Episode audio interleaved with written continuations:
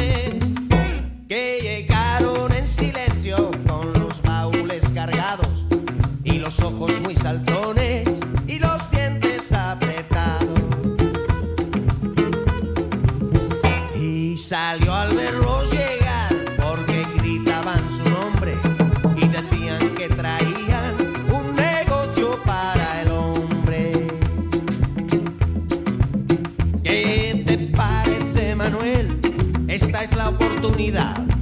Pues viviendo aquí encerrado, dime quién se va a enterar.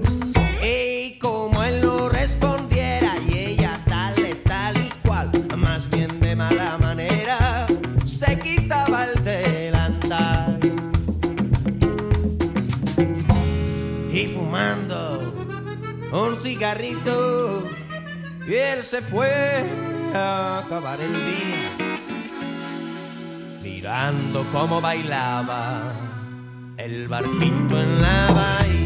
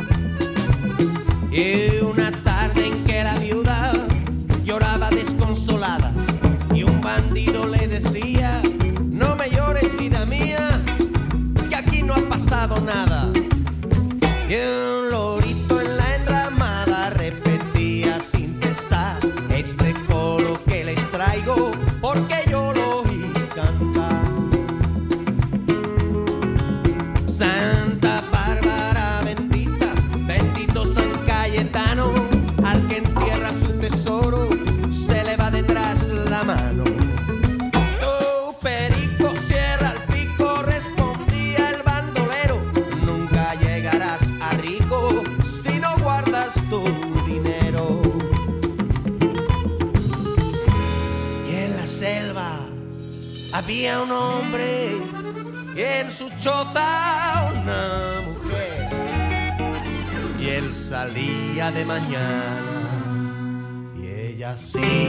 gusto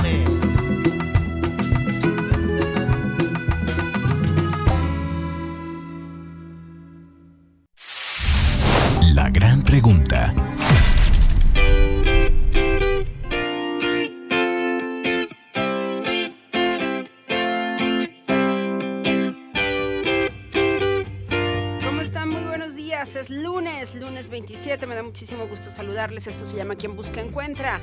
Y el día de hoy en el eje musical, bueno, nada más y nada menos que Juan Perro. Juan Perro en realidad tiene el nombre de Santiago Aucerón y él fue uno de los dos integrantes de este fantástico grupo que se llamó Radio Futura y en su carrera en solitario pues ha recogido muchos, muchos premios y hay que reconocer por supuesto todo lo que musicalmente construye desde su influencia que ha recibido por parte de los ritmos latinos.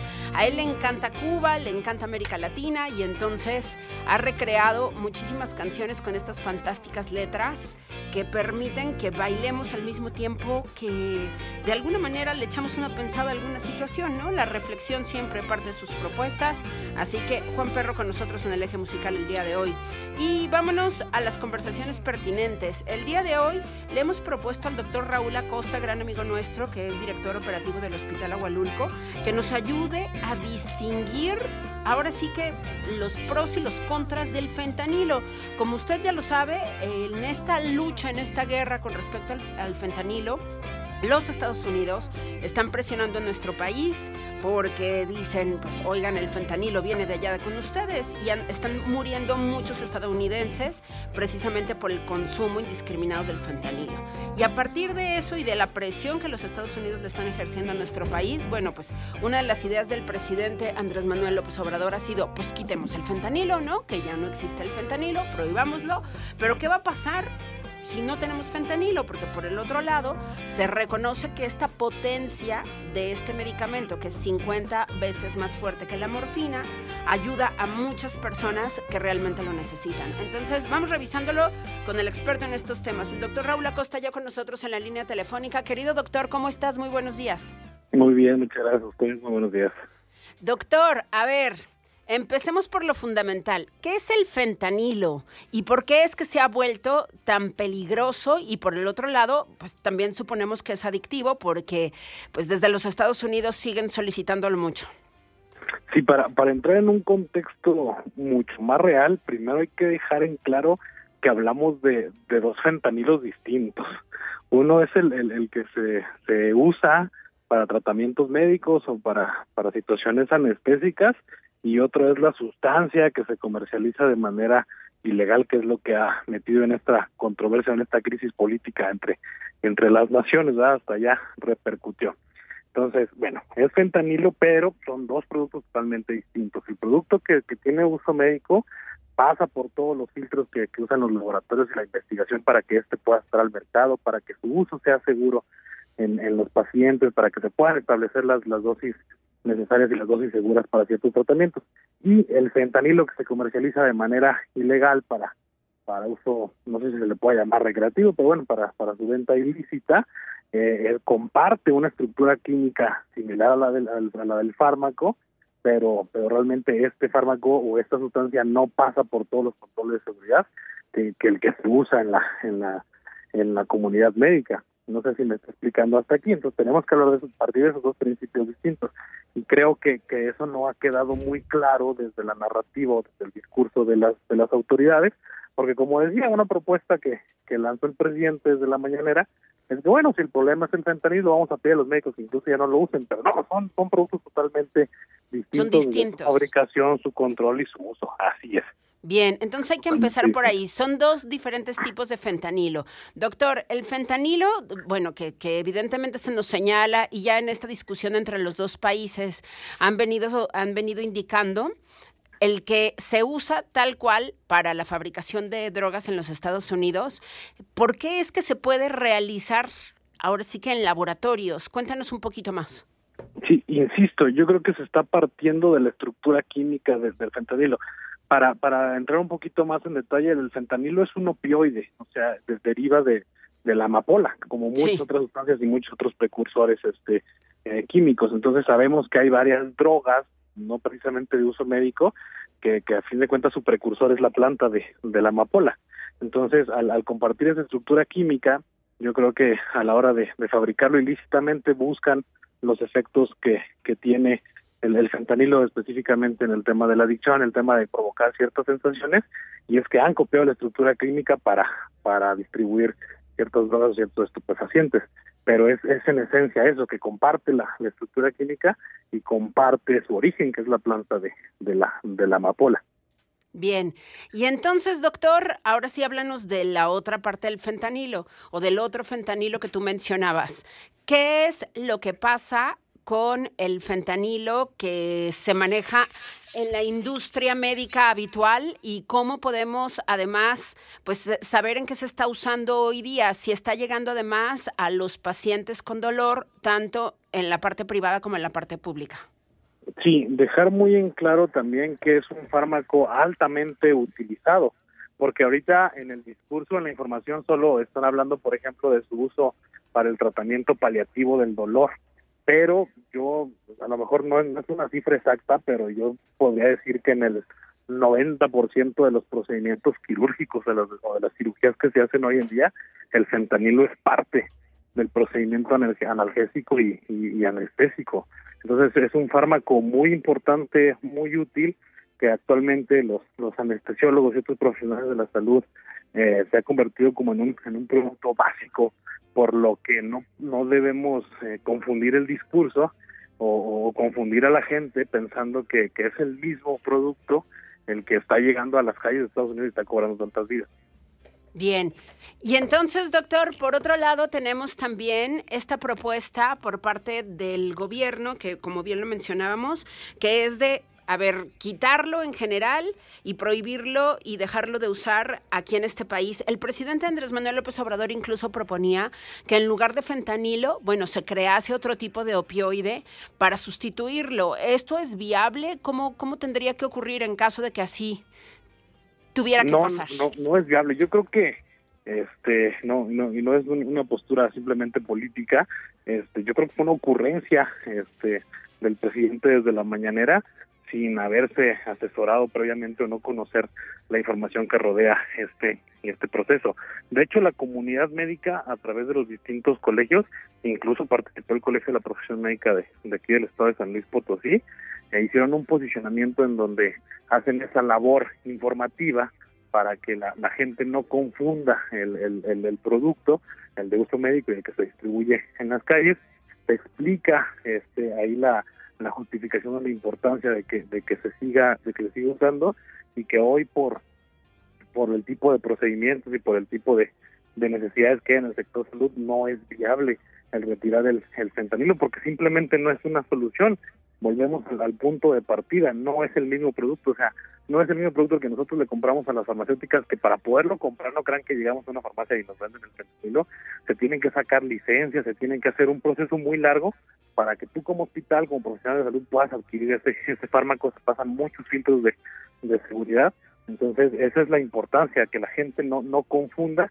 y que tampoco se, se satanice el fármaco, ¿no? Porque a lo mejor puede, ah, puede pasar que un usuario este, identifique que le van a hacer algún procedimiento quirúrgico a un paciente, le le vamos a poder fentanilo y se espante, no, no, ¿cómo van a poner eso? Está, está matando gente, eso en Estados Unidos, para nada es el mismo producto, insisto, comparten estructura química, pero el producto de uso médico tiene muchos filtros de seguridad que, que garantizan su, uso en los profesionales de la salud.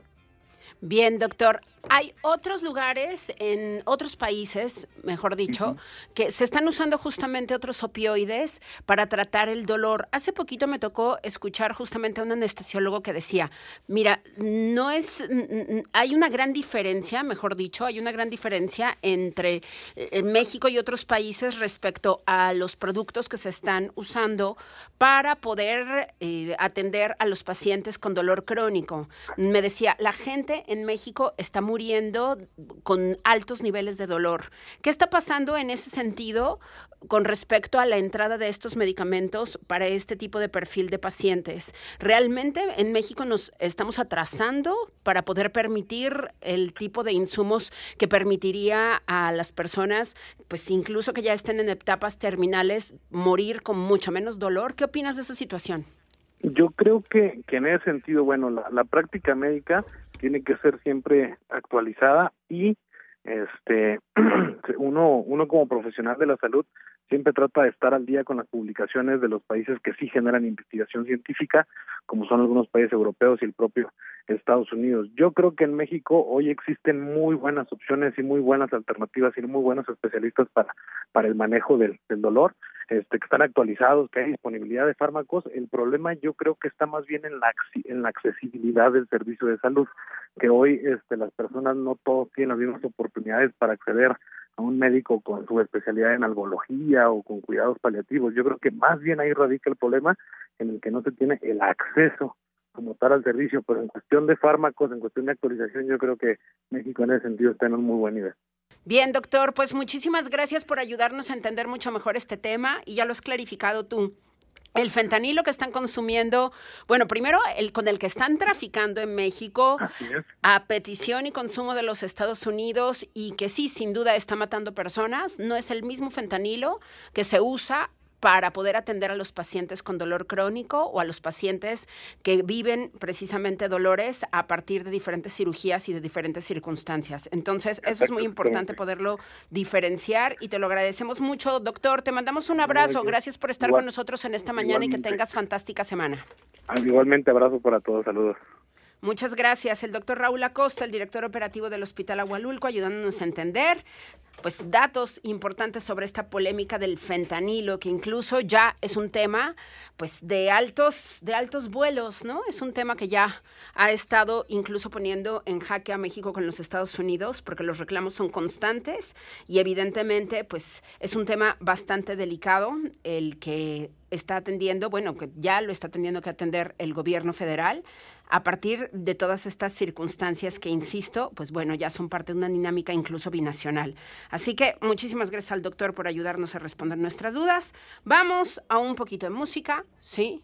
Y regresamos con mucho más. Ya está con nosotros el día de hoy, ya llegó aquí Claudia Lobo, actriz y productora de teatro. Usted seguramente le reconoce a partir de el sinnúmero de obras de teatro en las que ha estado Claudia Lobo actuando, también telenovelas, y ya está en San Luis Potosí porque va a presentar el radio de Marie Curie mañana. Entonces vamos a platicar con ella al regresar del corte. Usted no se vaya, esto es quien busca encuentra.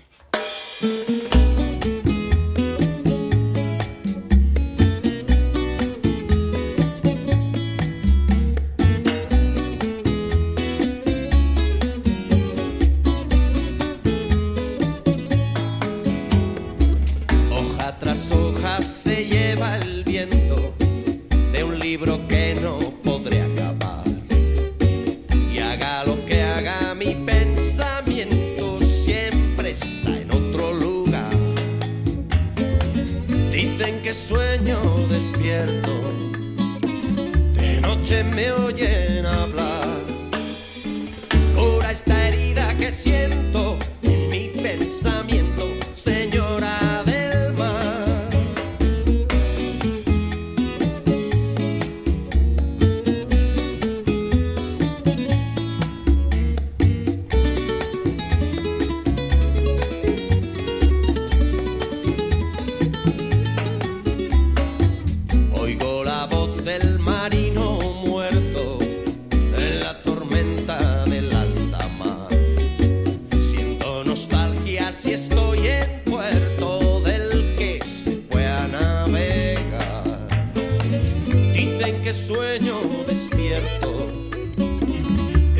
Está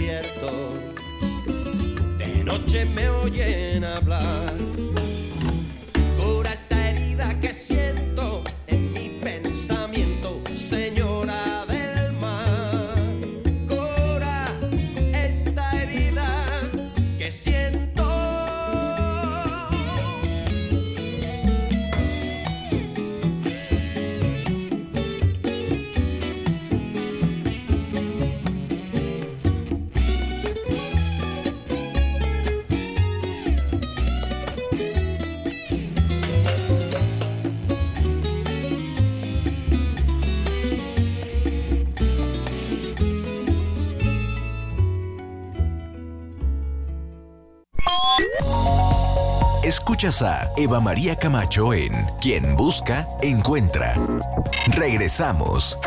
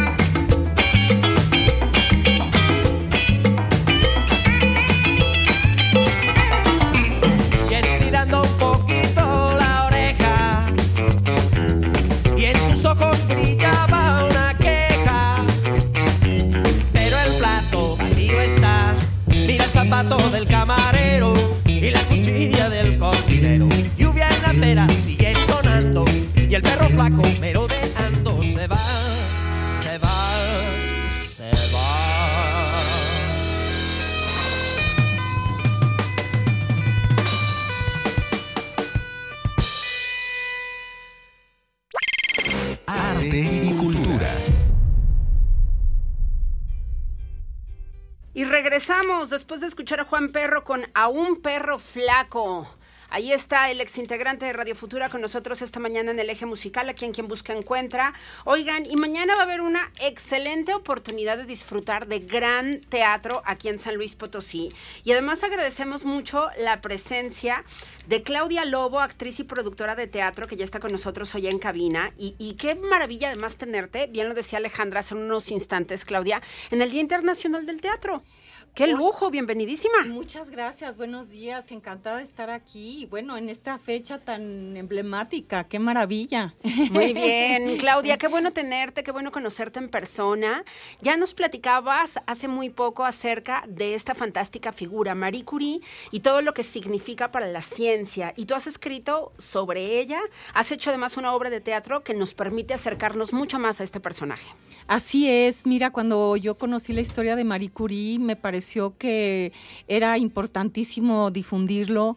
Eh, me parece que es una historia entrañable de superación, eh, llena de sorpresas, eh, llena de humanismo, de valores que creo que nos hace falta rescatar, como, bueno, anteponer el bien común al beneficio material. Eh, fue una mujer que descubrió dos elementos de la tabla periódica y que, bueno, se convirtió en la madre de la radioactividad y que, bueno, yo me siento muy honrada y muy um, eh, comprometida con el proyecto. Como bien dices, lo eh, trabajé con Mauro Spinelli y llegamos después de un par de años a esta versión muy inspirada en las notas autobiográficas de Marie Curie. Y bueno, pues invitar al público de San Luis. Yo hemos viajado mucho con esta obra, pero nunca habíamos estado en, San Luis. Y bueno, invitar a todo el público a que nos acompañe el día de mañana eh, para que conozca esta historia. Realmente es una historia que los va a sorprender, es muy emotiva, es un espectáculo que dura una hora, que está justamente pensado para los jóvenes y en el que me acompaña un artista plástico que es fantástico y que le da un cobijo sensacional a la obra. Él se llama Arturo López alias Pío, y ejecuta una técnica que se llama el cine a mano, eh, donde con un retroproyector él genera imágenes con arena, con títeres planos, con tinta china, y eso que él va generando en el retroproyector se proyecta en vivo, ahí entre el público, eso se proyecta a una pantalla y constituye la escenografía, entonces es una escenografía efímera que va transformándose y le da, te digo, un un cobijo sensacional, es un artista eh, fantástico que trabaja con muchos otros artistas, con músicos, entonces me siento también muy honrada y muy orgullosa de que esté con, conmigo eh, contando esta historia. Em, eh, que bueno, que de verdad, ojalá que puedan aprovechar y venir mañana. Es una función. Única función a las 9 de la noche para que no se la pierdan. Y de verdad que ha sido muy interesante cómo es que has trabajado esta obra ya desde hace muchos años, porque ya la tienes, bueno, la has tenido en cartelera durante ¿cuántos años en total, Claudia? Pues estrenamos en octubre del 2013 en el Museo de Ciencias Universum en la UNAM y la verdad es que nunca sospechamos que fuera a tener tanta vida. Tanta vida, claro. No, ya cumplimos más de 300 representaciones, de hecho. Entonces, eh, esta oportunidad de presentarnos aquí en el Teatro de la Paz, eh, pues es eh, reactivarnos, ¿no? Porque tú sabes, después de la pandemia todo el, teatro se vio muy afectado, apenas estamos otra vez recuperándonos y bueno, muy contenta de estar aquí, de verdad y ojalá los invito con todo el corazón a que se den la oportunidad de sorprenderse, de emocionarse, de acercarse a la cultura de otra forma.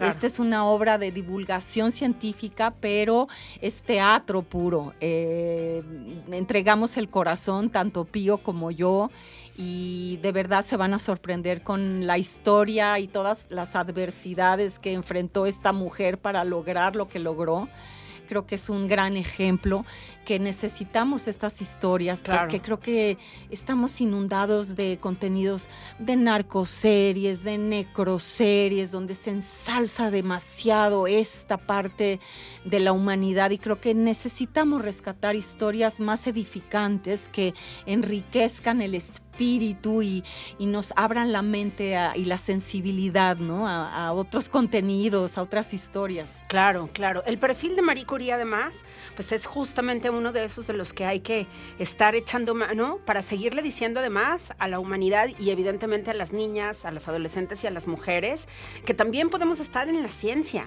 Totalmente, y que no desistan ¿no? de la ciencia y que no es gracias al apoyo de un hombre que lograron lo que lograron. En el caso de María lo van a descubrir. Eh, ella descubre el radio y luego Pierre, su esposo, abandona su trabajo para acompañarla a ella.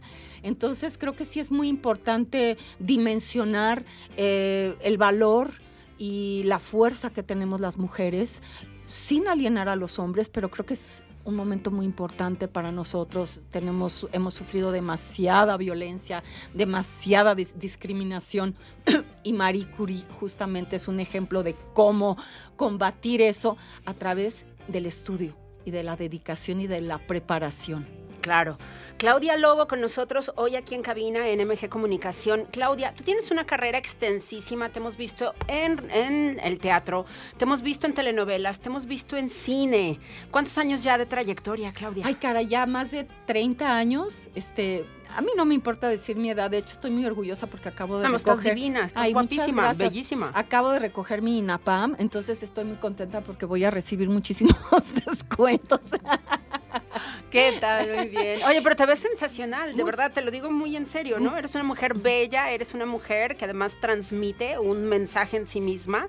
y entonces, oye, no, de verdad que no, no creía que ya, ya, ya, ya, estabas en edad desde el INAPAM. En el sexto piso, sí, pero fíjate, te cuento que estoy muy orgullosa porque en noviembre pasado estrené una película eh, protagonizada por Carla Souza, proyecto que echó a andar Carla Souza, que se llama La Caída. También quiero invitarlos a que la, vean en Prime Video. Eh, está ahí eh, disponible en esa plataforma. Em, ahí interpreta un papel bastante controversial, este, que bueno, diferente a los que me suelen ofrecer. Y al mismo tiempo estoy en Netflix, en una serie que se llama Triada con Maite Perroni, también de mamá de Maite. Entonces, la verdad es que no me puedo quejar. Eh, la vida, esta profesión me ha dado la oportunidad de incursionar en distintos ámbitos. Eh, obviamente yo me considero y me describo como un bicho de teatro. Yo soy animal de teatro porque en el teatro creo que eh, los actores somos realmente los dueños de la escena, eh, a cambio eh, con el cine, ¿no? Que en el cine pues uno se entrega y participas, pero luego resulta que te editaron y ya no saliste en la película, ¿verdad? O en la tele pues también eres parte de una gran maquinaria, ¿no? Entonces en el teatro sí te permite realmente eh, explayarte y apoderarte de, de la obra, ¿no? Es muy lindo. Muy bien, pues qué bueno que te vamos a tener, además de en estas plataformas en vivo, en teatro aquí en San Luis Potosí, mañana a las 9 de la noche en el Teatro de la Paz, que además es un recinto bellísimo. Emblemático, yo lo sé, yo estuve hace muchos años con el maestro Margules presentando un bueno, una obra que se llamaba Los Justos de Albert Camus, y lo que pasa es que nos presentamos dentro del escenario, entonces yo no conocí la sala, porque la obra se escenificaba y el público se colocaba dentro del, del escenario, entonces ya he estado en el Teatro de la Paz, pero realmente eh, en ese otro formato, ¿no? Estoy muy entusiasmada, estoy muy nerviosa, no, no, no voy a negarlo, pero bien contenta y bien agradecida con la Fundación Renace, eh, con Paco García, que hizo posible que estemos aquí. Y bueno, pues aprovechen, por favor, vengan y, y regálense esta historia. Y bueno, más en el Día del Teatro, pues este, claro. los invitamos de verdad con el corazón. Muy bien, además escrita por ti, actuada por ti y por supuesto, ¿no? En el trabajo que tú realizaste justamente con este otro autor, pero yo creo que eso también es algo muy interesante de poder percibir, ¿no? Poderte conocer justamente en esta intención de darnos a conocer a Marie Curie, también desde tu aspecto como, o desde tu perfil como dramaturga, pero también, sin duda, en la escena, siempre fantástica. Claudia Lobo, muchísimas gracias por esta visita. Muchas gracias, Eva. Ahí estaremos. Muchísimas gracias. El radio de Marie Curie, mañana a las 9 de la noche en el Teatro de la Paz, y tenemos dos pases dobles. Querido Edgar Piña, gracias, siempre guapo, ¿no? Entonces, aquí están, dos pases dobles para ustedes, y lo único que les vamos a pedir es que a mis redes sociales, pregúntale a Eva en cualquier red, nos escriban y nos digan cuál es una de las películas o una obra de teatro, aparte del radio de Marie Curie, donde ha salido Claudia Lobo. Así de fácil. Además, ya lo dijo aquí hace ratito. Entonces, ustedes díganos a través de las redes sociales, pregúntale a Eva y llévese uno de estos dos pases dobles para mañana a las 9 de la noche. Claudia Lobo, un privilegio tenerte. Muchísimas gracias y muchas felicidades. Muchísimas gracias a ti. Felicidades por tu programa. Muchas gracias. Nosotros vamos a hacer una pausa. Gracias. Gracias a Paco, gracias a Edgar, gracias a todo el equipo que nos acompañaron el día de hoy. Vamos a más música. Sí, la charla del pescado. Vean nada más qué buena canción Juan Perro con nosotros esta mañana.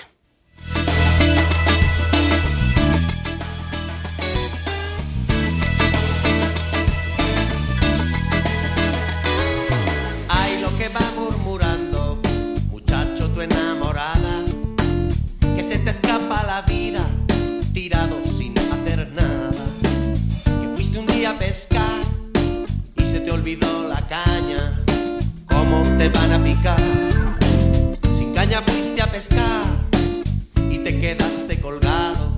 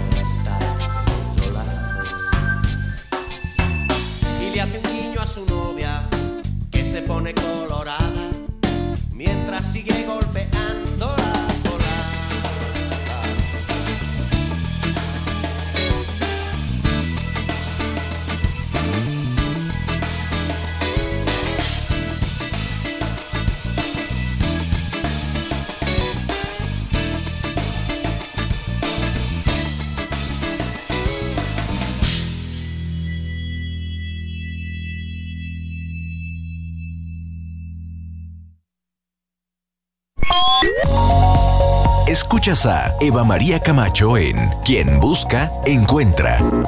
Regresamos.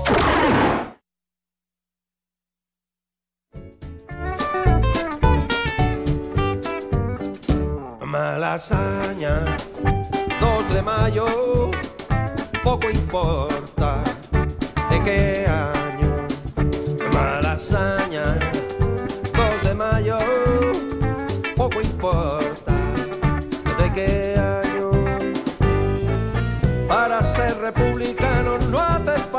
pongan banderitas en la mano.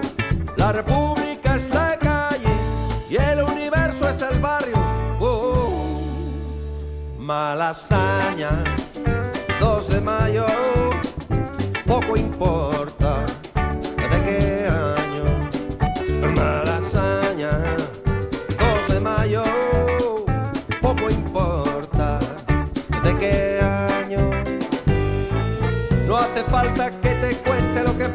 algún diario. Lo que pasa es que a la gente le resulta indiferente la vida del millonario.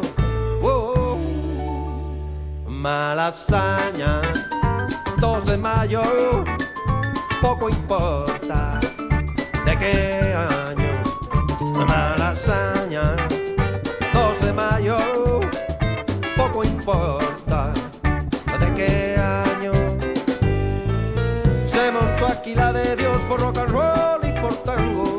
desengaño y la palma. Y por Espíritu Santo, que te lo diga Juan Perro, si quieres certificar.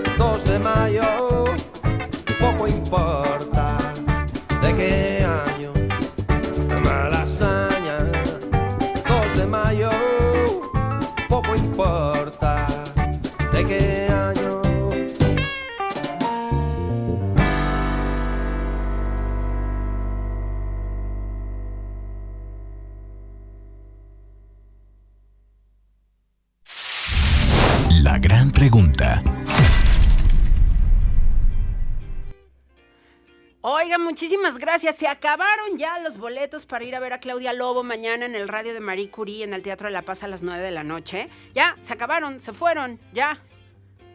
Qué bien, qué bien, muchísimas gracias. ¿Qué es Guerrero? Es la primera que se lo lleva. Y el segundo, ahorita vemos con respecto a la hora, porque llegaron como cuatro mensajes al mismo tiempo. Entonces, ahorita vemos quién es específicamente el ganador. A ver quién llegó primero, ¿no? Pero sí, ya, se nos acabaron. Muchísimas gracias por su preferencia y gracias por la confianza. Oigan, pues gracias por haber estado con nosotros el día de hoy. Yo quiero antes agradecerle enormemente a Chirei. Chirei está además más cerca de ti ahora. Ya están también en Lomas del Tec, a unos metros de la Glorieta de la Familia. Las camionetas Tigo están sensacionales. Si usted está pensando en cambiar de camioneta, yo sí le quiero recomendar las Tigo, que están fantásticas con unos colores increíbles. El sistema de audio de las Tigo, no sabe, yo lo feliz que fui cuando hice mi prueba de manejo. Mire, la dirección hidráulica, sensacional.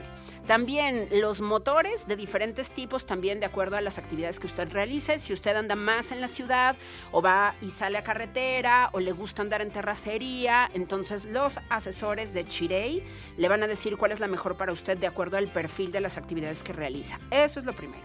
Y lo segundo, si usted dice, híjole, sí quiero una camioneta nueva, pero no tengo el dinero completo, los planes de financiamiento están increíbles, con intereses bajísimos. La verdad es que vale la pena que usted les eche una visitada.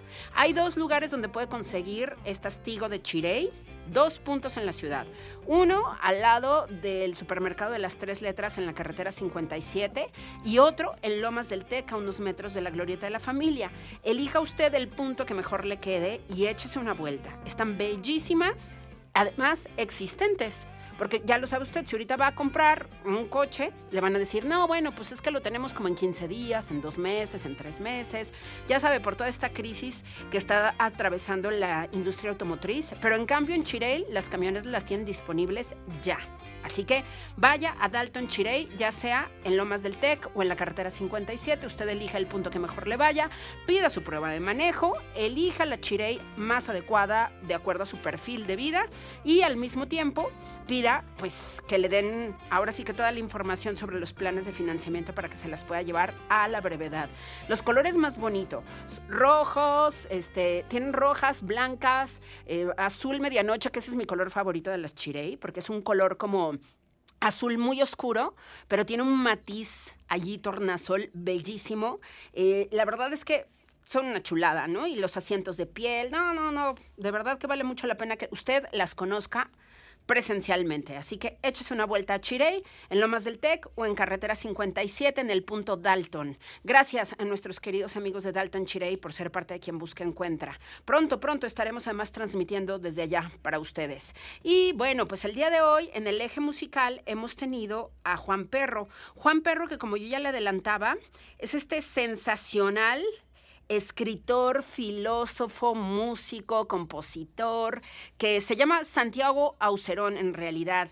Y él, bueno, pues ha venido trabajando con la música desde hace muchísimo tiempo. Él comienza con Luis Aucerón, su hermano, y forman Radio Futura de 1979 a 1992. Él es eh, nacido en Zaragoza, en España, y como le decía, fue compositor y vocalista líder de Radio Futura, inicialmente enmarcado en la llamada movida madrileña y que posteriormente evolucionaría para convertirse en germen de lo que se dio en llamar rock latino desde España. Y tras la separación del grupo, él emprendió una carrera musical en solitario con el sobrenombre de Juan Perro, de un eclecticismo que, que va fundiendo el son cubano, la música africana, el jazz, el blues, entre otros. Y Juan Perro, además, Santiago Aucerón, es doctor en filosofía por la Universidad Complutense de Madrid. Mire, le ha pasado a usted que de sonreír tanto por algo que usted está viendo, ya sea una película, un concierto, le duelen las mejillas de tanto tener elevadas las mejillas de sonreír? ¿Les ha pasado a ustedes? Que después de que sales de un concierto de sonreír tanto te duelen. Ah, así me pasó por primera vez en la vida con un concierto de Juan Perro de Santiago Ucerón, porque es una gozada poderle escuchar. No solamente tiene grandes canciones, sino que esta empatía y esta naturalidad que ejerce sobre el público permite que sea una conversación constante con canciones incrustadas. Entonces, la verdad es que su sentido del humor y su gran carisma hace que usted esté sonriendo todo el tiempo y así salga como yo, doliéndole las mejillas de tanto sonreír. Así que ya tiene 68 años, Juan Perro. Él estuvo en Querétaro hace apenas como tres años, si no me equivoco, en el High Festival. Allí tuvimos la oportunidad de incluso hasta tomarnos la foto. Oiga, en 2011 él recibió el Premio Nacional de las Músicas Actuales, concedido por el Ministerio de Cultura de España. En 2022 fue galardonado con la Medalla de Oro al Mérito en las Bellas Artes que otorga el Ministerio de Cultura de España. Y bueno, pues él ha estado siendo productivo desde que empezó a tocar una guitarra.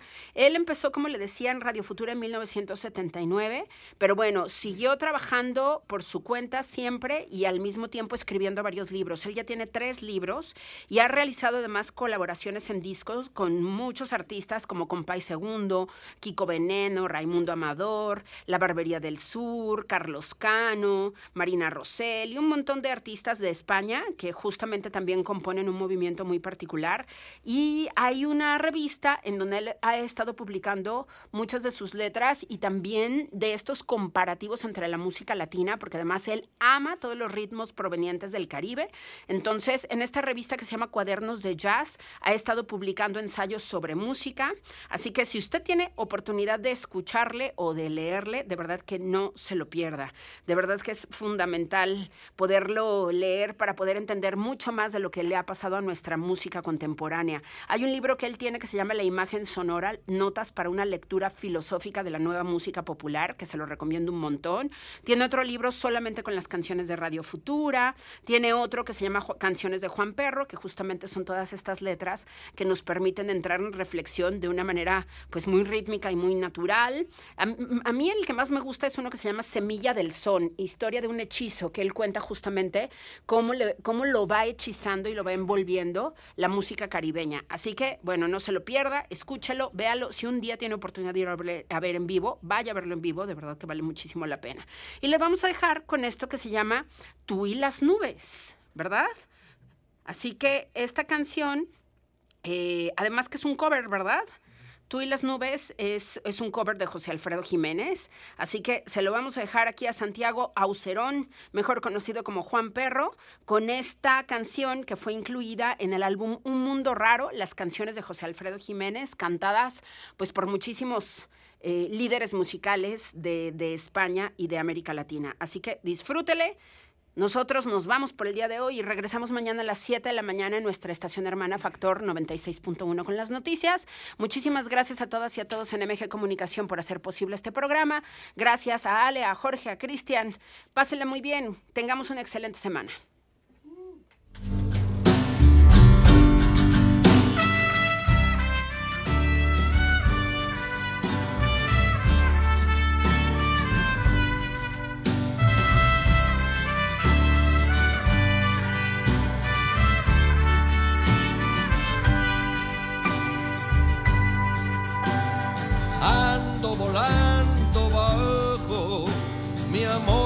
Está por los suelos. Y tú tan alto, tan alto, mirando mis desconsuelos, sabiendo que soy un hombre que está muy lejos del cielo. Ando volando porque no me Y estoy clavado contigo, teniendo tantos placeres. Me gusta seguir tus pasos, habiendo tantas mujeres.